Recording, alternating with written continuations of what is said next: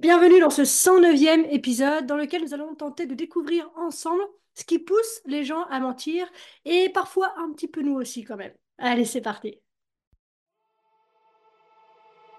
Bienvenue dans Bien avec soi, le podcast créé pour te permettre de faire la lumière sur tes zones d'ombre et donc de connaître, accepter et embrasser qui tu es dans ton entièreté. Ce voyage en toi que je te propose est la promesse de vivre une plénitude émotionnelle ineffable et la liberté absolue d'être qui tu es. Pour cela, je te parle de développement personnel, de coaching, de philosophie, de spiritualité, de résilience, de mindset et aussi de mes apprentissages. Je suis Marie Perron, coach spécialisée dans le shadow work. Et je suis absolument ravie de partager cette aventure avec toi. Alors, pourquoi est-ce qu'on ment?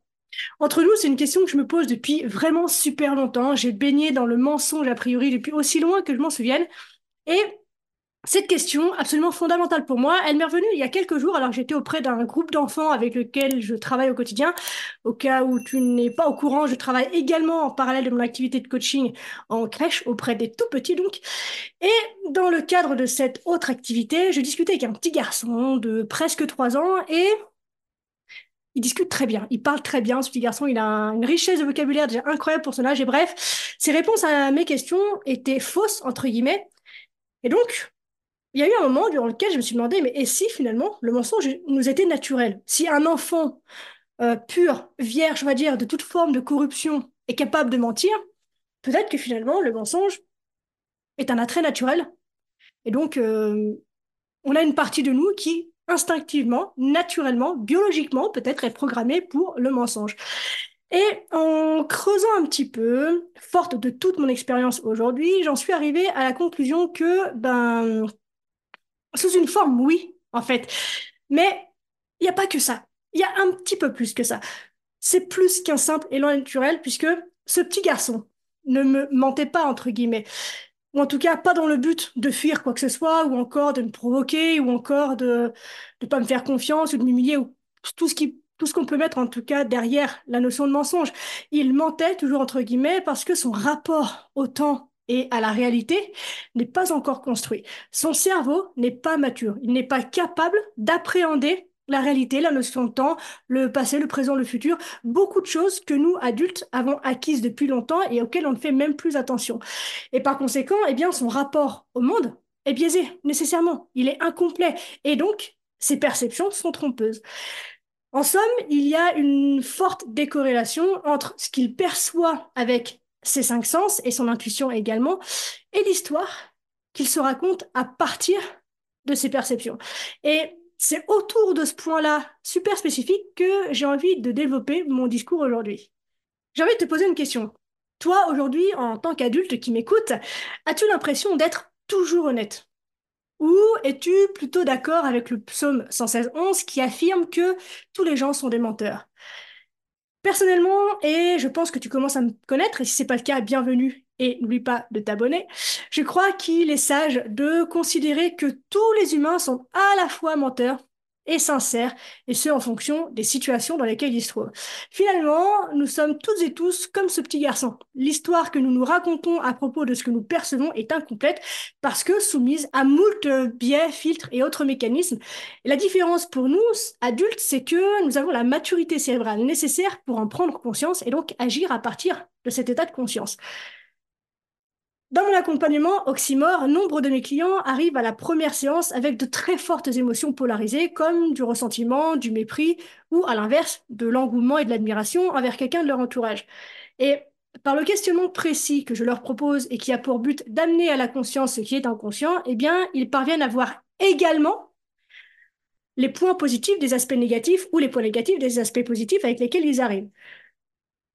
C'est comme ça, en fait, qu'ils arrivent petit à petit à une neutralité, un équilibre, et plus leurs perceptions sont équilibrées, plus ils ont tendance à être authentiques et donc à acquérir une forme d'honnêteté. Leurs préjugés subjectifs hautement polarisés se transforment en un regard, une expression plus neutre, objective et véridique. Par exemple, Lorsqu'ils ont identifié les traits de caractère, les actions ou les inactions chez les autres qui les font le plus réagir, eh bien, je les guide pour qu'ils puissent regarder à l'intérieur d'eux-mêmes et identifier des moments dans lesquels ils ont eux aussi exprimer les mêmes traits de caractère, action ou inaction, jusqu'à ce qu'ils se rendent compte qu'ils l'ont exprimé au même degré quantitativement et qualitativement, qu'ils le perçoivent chez l'individu qui les fait réagir. Alors évidemment, cette question commence toujours, et c'est vraiment du 100% par être confronté à une forme de déni, puisque la personne me répond systématiquement quelque chose du type « Non mais moi je ferai jamais ça, je suis incapable de faire cela », ou encore « Je suis bien fier de ne jamais avoir fait ça. Euh, pour rien au monde, je voudrais ressembler à un tel ou une telle. Donc évidemment que je ne fais pas ça, que je suis pas d'accord avec ça. Et donc ce sont les réponses qui émergent le plus souvent. Puis, après un examen un peu plus approfondi, tous, tous et toutes sont capables de dire Eh bah oui, finalement, je le fais moi aussi, autant que la personne que je juge, que je jugeais d'un premier abord.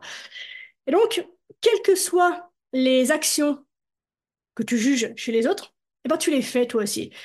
Et ça, chez moi en tout cas, aujourd'hui, c'est du 100% de certitude. Ce que tu ressens chez les autres, reflète ce dont tu as honte ou ce pourquoi tu éprouves une forme de culpabilité en toi-même. Tu leur en veux à ces personnes-là parce que, en fait, elles te rappellent, consciemment ou non, que tu te juges et que tu as honte de toi-même sur ces aspects-là bien spécifiques. Et cette réalisation, elle dévoile ce que je crois être une vérité profondément sage, c'est que nous avons tendance à juger les traits actions et inactions externes qui reflètent les traits actions et inactions interne, ce dont nous avons honte, mais face auquel nous opposons trop d'orgueil quelque part. Nous sommes souvent bien trop fiers pour admettre que nous avons exprimé ce trait ou fait cette action ou une action nous aussi. Et donc, nous avons tendance à créer une forme d'armure protectrice qui s'exprime sous la forme d'un personnage de fierté dissocié pour dissimuler euh, cette honte et cette culpabilité. En d'autres termes, nous avons tendance à juger et à réagir émotionnellement au comportement des autres lorsque nous n'avons pas identifié et possédé ces traits en nous-mêmes, action ou inaction toujours. Petit warning ici, une erreur d'écoute ici serait de penser que je ne parle que de traits considérés comme négatifs, et c'est pas du tout le cas. C'est également vrai pour tout ce que tu admires ou aimerais reproduire de la part de l'autre ou chez l'autre. Ce que je veux dire par là, c'est qu'un jugement peut être positif ou peut être négatif. Mais tant qu'en fait il y a un déséquilibre, la question, enfin le, discours que je te propose aujourd'hui reste juste, puisqu'on peut juger positivement et donc se mettre en dessous de la personne, et on peut juger négativement et donc se mettre au-dessus d'une personne. Il y a donc un déséquilibre, et c'est bien de ça dont je parle. Tout ça pour dire que cet exercice révèle une vision profonde, et je me répète, mais c'est fait exprès, tout ce que tu juges extérieurement est le reflet de part de toi, de part en toi, que tu n'as pas encore pleinement accueilli, embrassé et aimé. Et je sais hein, que ça peut être difficile à croire, mais déjà, je l'expérimente personnellement au quotidien, et ce depuis presque 20 ans maintenant, mazette que le temps passe.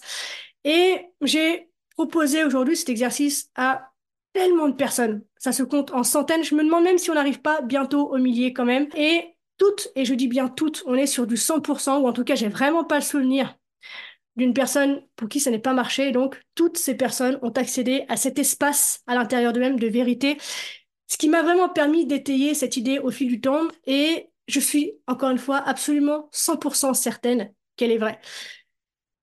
Lorsque nous jugeons, nous sommes susceptibles de croire que nos opinions représentent une vérité plus objective que celle des autres. Or, il y a vraiment très fort à parier qu'en fait, ben, nous vivions une opinion subjectivement biaisée. Et la bonne nouvelle là-dedans, c'est que c'est tout à fait normal, dans le sens où c'est naturel et c'est juste humain. C'est pour ça qu'on en revient à l'exemple de ce petit garçon au début. C'est naturel, puisqu'il s'agit ici d'un mécanisme de survie profondément enraciné dans la zone sous-corticale de notre cerveau, la fameuse amygdale, encore et toujours elle. Ce mécanisme, entre autres choses, déforme notre réalité et donc nous conduit souvent à généraliser les affirmations, à exagérer les aspects négatifs avec des biais de confirmation ou à minimiser les aspects positifs avec des biais de non-confirmation lorsque le ressentiment est en jeu. D'ailleurs, je fais une petite rectification, j'ai dit ou, mais c'est bien et. Notre amygdale, nous permet, ce mécanisme nous permet non seulement d'exagérer les aspects négatifs, mais aussi les deux en même temps, de euh, minimiser les aspects positifs. Et donc, en substance, eh bien, nous déformons nos perceptions et nous convainquons nous-mêmes que cette vision déformée de la réalité est la vérité ultime, ce qui est une forme finalement d'auto-tromperie. Et de même, lorsque nous nous éprenons de quelqu'un, nous avons tendance à créer un grand récit à son sujet, voire à le considérer comme notre âme sœur sur la base de similitudes superficielles. Et pourtant, avec le temps, les inconvénients apparaissent, révélant que notre opinion initiale était faussée parce que nous étions trop occupés à souligner ses avantages et à ignorer ses inconvénients. Et d'ailleurs, c'est l'un des écueils principaux dans les couples aujourd'hui. Combien de personnes estiment que parce qu'elles ne sont plus amoureuses, la relation doit donc s'arrêter? Alors qu'en fait, ne plus être amoureux signifie simplement que nous sortons de l'illusion et que la vraie histoire d'amour peut véritablement commencer. C'est donc un exercice super intéressant à faire si tu en es là mm, dans ton couple en ce moment. Puisque, au fur et à mesure que tu reconnais progressivement les inconvénients chez la personne dont tu es épris ou éprise, tu commences souvent à voir en même temps les avantages qui se trouvent en toi. Et donc, ce processus conduit à une forme d'égalisation du terrain de jeu qui se traduit parfois par des moments d'équilibre parfaits ou d'amour inconditionnel. Et c'est dans ces moments-là que tu as le plus de chances d'atteindre une conscience réfléchie, plus pure et une plus grande autonomie, et donc de faire l'expérience d'une vérité plus objective. Donc, tous les êtres humains sont-ils des menteurs? Dans ce contexte, je dirais que oui. Les gens brouillent souvent la frontière entre leurs opinions et la vérité plus objective, laissant les préjugés subjectifs éclipser une conscience objective plus équilibrée. Cela dit, peut-on vivre des moments d'objectivité et d'amour inconditionnel? Eh bien, encore une fois, je dirais que oui. C'est dans ces moments que tu es susceptible de maximiser ton potentiel et d'actualiser ton moi véritable et authentique en faisant l'expérience d'un aperçu de la vérité finalement. Pourtant, L'ironie de la chose ici, c'est que la plupart du temps, tu te retrouveras empêtré dans un tissu de mensonges à propos de ton existence. Tu peux traverser la vie en exagérant, en minimisant et en portant des jugements sur les autres, pris dans un état perpétuel, en fait, de conflit interne. Et finalement, au lieu de vivre des moments d'amour, eh bien, tu te retrouveras souvent plongé jusqu'au cou dans des conflits. Et comme le dit Empédocle, il faut aimer ou se battre. C'est un choix que nous pouvons faire tous les jours. Et donc, la rapidité finalement avec laquelle tu saisis les deux facettes d'un événement ou d'une personne reflète la sagesse que tu possèdes dans la vie. Par exemple, s'il faut des semaines ou des mois pour percevoir les inconvénients d'une personne dont tu t'es entiché ou les avantages d'une personne à qui tu en veux, eh bien, cela indique un niveau inférieur de perspicacité réfléchie, une lourdeur accablée par un bagage émotionnel subjectif plutôt que l'illumination de l'amour et d'une pure conscience réfléchie. Je crois que la raison principale pour laquelle les êtres humains déforment leur réalité ou mentent est enracinée dans leur impulsion et leur instinct d'autoprotection et de survie. Lorsque nous sommes épris, on a tendance à considérer les autres comme des proies, désirant impulsivement les consommer et les absorber quelque part. Et à l'inverse, lorsque nous en voulons à quelqu'un, nous avons tendance à percevoir ce quelqu'un comme un prédateur, et donc à vouloir l'éviter instinctivement. Et donc, cela s'explique par le fait que l'amidale, que j'ai évoqué déjà tout à l'heure, cherche la voie de la facilité en essayant de rechercher le plaisir et la facilité, justement, et d'éviter la douleur et la difficulté. Elle a donc tendance à nous polariser au lieu de nous aider à intégrer, équilibrer, neutraliser ou synthétiser nos expériences. La clé, c'est donc d'avoir le courage d'être vrai, de s'intégrer, de vivre par priorité intrinsèque et de voir objectivement les deux côtés de chaque chose. Vivre par priorité intrinsèque, être plus objectif et voir les deux côtés simultanément tout en calmant les engouements et les ressentiments et en pratiquant l'autogestion augmente la probabilité de l'authenticité et d'avancer progressivement sur un chemin de vérité. Ceci, à son tour, tend à améliorer notre estime de soi puisqu'elle devient le reflet de notre moi authentique. Et pourtant, le plus souvent, nous nous retrouvons empêtrés dans des activités moins prioritaires, subordonnés à des autorités extérieures, tentant de vivre les valeurs des autres, ce qui obscurcit nécessairement notre jugement et nous fait négliger notre propre objectivité et notre vrai moi. Et dans ces moments-là, eh bien, il est probable que nous restions assis sur nos opinions subjectives, les percevant comme des vérités, alors qu'en réalité, ben, elles ne sont qu'une partie de l'équation à laquelle nous nous accrochons en tant qu'opinion. Et ce schéma s'étend d'ailleurs à divers aspects de la vie, de la politique et de la religion, aux hypocrisies, bigoteries, discriminations raciales et préjugés. Il s'agit finalement souvent de mensonges répandus sur les gens qui créent des clivages totalement inutiles. Et les médias, d'ailleurs, ont également tendance à perpétuer les distorsions en peignant une image biaisée qui contredit la réalité vécue lors de rencontres avec des personnes de cultures différentes, par exemple. Mais c'est un autre sujet. C'est l'une des nombreuses raisons pour lesquelles je suis si inspirée d'accompagner avec Oxymore parce que je peux partager avec mes clients un processus que j'ai mis au point et qui fait réellement des merveilles. Et cette méthode comprend une série donc de questions puissantes, je pense que tu l'as compris, conçues pour te responsabiliser et plus objectivement pour t'aider à voir simultanément les deux côtés de tes perceptions, à dissoudre les fantasmes et les ressentiments et à ramener, à te ramener au moment présent. Et ce faisant, eh bien, tu as plus de chances d'être présent et reconnaissant, de voir la vie telle qu'elle est et non d'un seul côté ou telle qu'elle aurait pu être. Et dès que tu perçois les deux côtés d'une manière égale, tu vis un véritable moment de vérité, de grâce, de gratitude et d'amour inconditionnel. Et c'est une expérience surpuissante qui se passe de mots. C'est difficile à expliquer finalement. Ça se vit à l'intérieur. Tu as cette impression qu'une porte s'ouvre pour laisser entrer et sortir et circuler finalement tellement de lumière, de douceur et d'amour que c'est juste une expérience que je te souhaite de vivre du plus profond de mon cœur. La raison sous-jacente de notre tendance à mentir est enracinée dans la croyance qu'à tout moment, il y aura plus d'avantages que d'inconvénients par rapport à ce que nous percevons comme étant le plus important pour nous, les fameuses priorités intrinsèques. Et inversement, lorsque nous choisissons de dire la vérité, c'est probablement parce que nous percevons un plus grand avantage à le faire. Mais la petite subtilité ici, c'est que souvent, comme je l'ai dit un peu plus haut, on se subordonne à des priorités intrinsèques qui ne sont pas les nôtres. On croit que ce sont les nôtres, mais finalement, ce sont les priorités intrinsèques peut-être des leaders de notre société, d'une personne qu'on admire justement. Et donc, on a l'impression que la vie dont on a envie, c'est celle après laquelle on court, alors qu'en fait, pas du tout. Et c'est la raison pour laquelle la vie nous envoie ces symptômes de mensonges, de challenges, de douleurs, de difficultés, de souffrances, pour nous remettre dans notre axe et dans la réalité de ce qui est vraiment important pour nous. Donc, si aujourd'hui tu as l'impression d'avoir des valeurs fortes et que pourtant, malgré le fait que tu fasses tout pour nourrir ces valeurs au quotidien, tu ne te sens pas heureux ou heureuse dans ta vie, c'est peut-être que ces valeurs que tu défends ne sont pas véritablement les tiennes. C'est peut-être que ces priorités intrinsèques ne sont pas si intrinsèques que ça et qu'il serait temps ou intelligent peut-être de prendre un moment pour te demander si ce à quoi tu donnes ton temps, ton énergie, ton argent, tes pensées tous les jours réellement ce qui est important pour toi.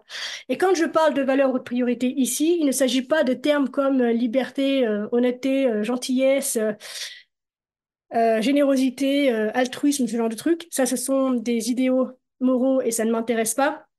Quand je parle de valeurs ou de priorités intrinsèques, c'est en se basant sur ce que la vie démontre. Où est-ce que tu passes ton temps? Où est-ce que tu passes ton argent? Où est-ce que tu passes ton énergie? Euh, Si je regarde ta bibliothèque, c'est quoi les titres ou les thèmes qui reviennent le plus? Qu'est-ce que ta vie démontre comme étant le plus important pour toi? Dans quoi est-ce que tu passes le plus de temps? Qu'est-ce qui manifeste le plus d'intérêt dans ta vie? Qu'est-ce qui prend le plus de place dans ton esprit? De quoi est-ce que tu aimes parler? Quelles sont quelles sont les choses en fait qui remplissent ta vie au quotidien, mais pour de vrai, pas les choses qui font bien, pas les choses que tu aimerais voir un peu plus dans ta vie. Qu'est-ce qui se manifeste pour de vrai? Qu'est-ce qui remplit ton temps? Qu'est-ce qui dépense ton argent? Où est-ce que tu investis ton argent? Qu'est-ce qui sollicite ton énergie tous les jours et qu'est-ce qui te donne de l'énergie? Qu'est-ce qui, plus tu mets de l'énergie dedans, plus ça t'en donne. OK? Et donc, je pense qu'il est plus sage de reconnaître que dans un monde qui maintient intrinsèquement l'équilibre, toute perception d'un avantage par rapport à un désavantage conduit souvent à une distorsion et ça répond à notre question. Voilà l'essence même du mensonge, finalement. Ton biais subjectif de confirmation et ton biais subjectif de non-confirmation déforment ta perception de la réalité extérieure pour favoriser une voie plutôt qu'une autre. Mais si tu découvres plus tard les autres côtés de l'équation qui permettent de l'équilibrer, eh bien, tu t'éprends de quelqu'un aveuglément pour finalement découvrir son autre côté. Et tes décisions, souvent influencées par l'anticipation de conséquences, ont tendance à être motivées par une peur primitive de perdre une proie ou d'attirer un prédateur. Et dans ce processus, eh tu auras tendance à faire des choix visant à maximiser les gains et à éviter les risques ou menaces potentielles. Ainsi, une perception déformée de ces situations peut entraîner des réactions qui sont faussées puisque tu fondes tes décisions sur des informations qui sont incomplètes, biaisées ou encore inexactes. Et encore une fois, je crois fermement que nous avons besoin d'être plus responsables en posant de nouvelles questions pour être capables de voir les deux côtés de la vie simultanément. Et comme le dit John de Martini, la qualité de notre vie dépend de la qualité des questions que nous posons. Et les questions de qualité sont celles qui nous aident à voir les deux côtés de la vie simultanément. La vie est en équilibre parfait à chaque instant. En adoptant cette approche et en utilisant les bons outils, tu peux améliorer plus efficacement ta capacité à percevoir et à agir de manière neutre, équilibrée et objective, ce qui t'aidera à développer une compréhension plus authentique et plus équilibrée du monde qui t'entoure. S'engager dans des querelles, former des opinions subjectives et porter des jugements peut conduire à un sentiment d'enfermement, te laissant à la merci d'influences extérieures plutôt qu'à la liberté associée à l'expérience d'un état d'amour et d'appréciation. Ton véritable pouvoir réside dans le fait d'être toi-même. Une vérité magnifique qui se révèle lorsque tu t'abstiens d'exagérer ou de minimiser tes perceptions des autres. Au lieu de les placer sur des piédestaux ou dans des fosses, donc de te placer en dessous ou au-dessus, eh bien, encore une fois, selon moi, il est plus sage d'équilibrer ton évaluation et de favoriser une connexion avec eux dans ton cœur. C'est la raison pour laquelle j'accompagne avec l'expérience Oxymore pour aider les individus à se libérer des faussetés qui imprègnent leur vie et à réaliser que même si une grande partie de leur existence est subjectivement biaisée, des moments de grâce, d'amour, d'authenticité et de vérité sont vraiment à portée de main. Donc, pour résumer, quatre idées principales que j'aimerais que tu retiennes de cet épisode d'aujourd'hui. La première, c'est que tout ce que tu vois à l'extérieur est le reflet de ta personnalité. Lorsque tu en veux aux autres, c'est probablement un rappel de quelque chose dont tu as honte ou qui te fait ressentir de la culpabilité et qui se trouve à l'intérieur de toi. Lorsque tu admires les autres, cela te rappelle quelque chose dont tu es fier en toi-même. Il est sage de réaliser que ce que tu vois en eux est un reflet de toi-même. Deuxième chose, comme beaucoup de gens, tu as tendance à prendre tes opinions subjectives pour des vérités objectives. Et ainsi, tu peux vivre dans une bulle subjective, percevant tes opinions biaisées comme des vérités, alors qu'il s'agit en fait de mensonges sur ta réalité. Troisième chose, reconnaître ta tendance inhérente au mensonge, motivée par l'impulsion et l'instinct d'autoprotection en recherchant l'avantage sur le désavantage, est le premier pas vers une expérience, une existence plus véridique. Et enfin, quatrième et dernière grande idée de cet épisode du jour, la question posée est de savoir si tu as le courage d'être vrai, de t'intégrer et de vivre selon tes priorités intrinsèques, tes valeurs. Dans un monde souvent empêtré dans des poursuites de priorités inférieures et dans la subordination à des autorités extérieures, le défi consiste bel et bien à s'élever et à voir les deux côtés simultanément et objectivement. Enfin, cet épisode est une invitation à une vie plus autonome, t'offrant les outils pour reconnaître la vérité de ta magnificence et de celle de ceux qui t'entourent. Il encourage, il t'encourage à la transcendance des jugements et le retour à des moments de grâce, d'amour, d'authenticité et de vérité. On arrive déjà à la fin de cet épisode. Merci de l'avoir écouté jusqu'au bout. J'espère qu'il t'a plu. Si c'est le cas, n'hésite pas à me le faire savoir en mettant 5 étoiles sur Apple Podcast ou en mettant un commentaire sur la plateforme d'écoute de ton choix. C'est, ça demande pas grand chose pour toi, mais c'est énorme pour moi puisque ça aide à faire monter l'épisode dans l'algorithme et donc le podcast dans son ensemble également. Et ça me donne toujours un peu plus de motivation de joie à faire ce travail pour vous et de voir qu'il plaît et qu'il génère une forme d'interaction et donc une forme de communication avec toi qui m'écoute. Et si tu as des questions, n'hésite pas à me contacter sur Messenger. Tu as tout ce qu'il faut pour me poser tes questions dans la description et je me ferai un véritable plaisir d'échanger avec toi. On se retrouve très vite dans un prochain épisode. D'ici là, bien sûr, prends soin de toi, sois reconnaissant envers la vie et surtout n'oublie jamais que tu es la personne la plus importante de ta vie et que de ce fait, tu mérites ce qu'il y a de meilleur. Je nous aime. À la revoyure.